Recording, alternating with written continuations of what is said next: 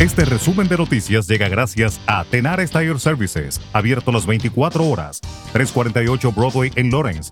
Teléfono 978-327-6802.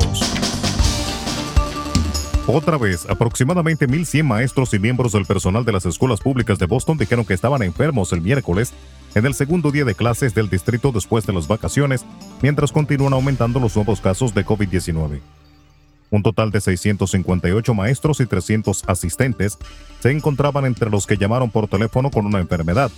También quedaron 47 autobuses escolares sin conductor. La asistencia de los estudiantes en todo el distrito también se redujo al 71%.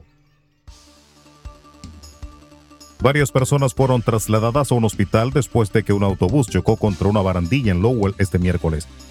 Los oficiales que respondieron a un accidente reportado en Barnum Street encontraron un autobús de la Autoridad de Tránsito Regional de Lowell con daños significativos después de que arrancó una gran barandilla. La policía no reveló detalles de los heridos.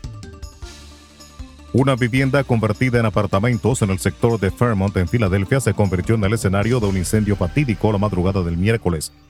Este es uno de los días más trágicos en la historia de Filadelfia, dijo de primera instancia el alcalde Jim Kenney, visiblemente afectado. Se informó que 13 personas murieron y otras dos resultaron gravemente heridas en el siniestro que ocupó tres niveles de una vivienda dúplex que es administrada por el Philadelphia Housing Authority.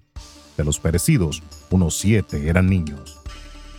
El gobierno de Estados Unidos insistió este miércoles en que las clases presenciales deben reanudarse en los colegios tras las vacaciones de Navidad, pese a la multiplicación de los casos de Omicron y la resistencia de los profesores en Chicago.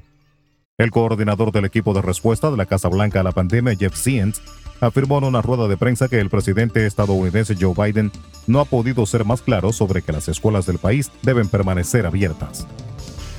En medio de un nuevo pico de la pandemia por las fiestas de diciembre, Ecuador mantiene una férrea vigilancia de los contagios por el COVID-19 con nuevas medidas de distanciamiento que estarán vigentes en principio hasta el 23 de enero, cuando se realizará una nueva revisión de la situación. La más importante de ellas ha sido la decisión de mandar a teletrabajo a un 50% de los funcionarios públicos, unas 250.000 personas, y pedir una medida similar al sector privado. El diputado oficialista Jorge Rodríguez fue ratificado este miércoles como presidente de la Asamblea Legislativa o Parlamento de Venezuela para el periodo 2022-2023, al recibir el voto favorable de una amplia mayoría de la Cámara, en la que el 92% de los escaños corresponden a legisladores chavistas y el resto están ocupados por opositores. El ministro de Salud Pública de la República Dominicana, Daniel Rivera, informó que están en sesión permanente junto al Ministerio de Educación para decidir en torno a la modalidad que se implementará en la reanudación de la docencia la próxima semana. Dado el aumento de los casos de coronavirus y la dominante variante Omicron, que este miércoles arrojó 5.201 casos nuevos, el doctor Rivera dijo que cuando tomen una decisión la comunicarán a la población.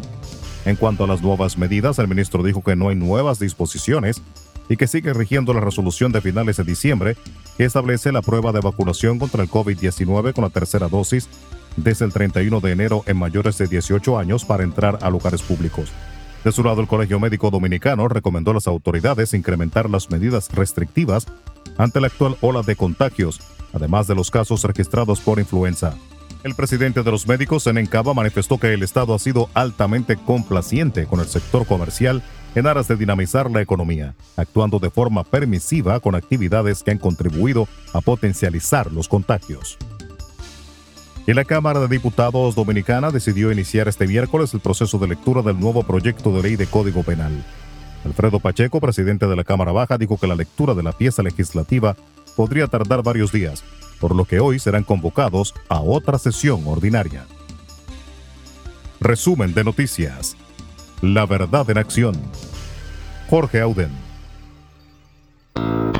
Conduzca seguro confiando el cuidado de sus ruedas a Tenares Tire Services, abierto las 24 horas, los 7 días de la semana.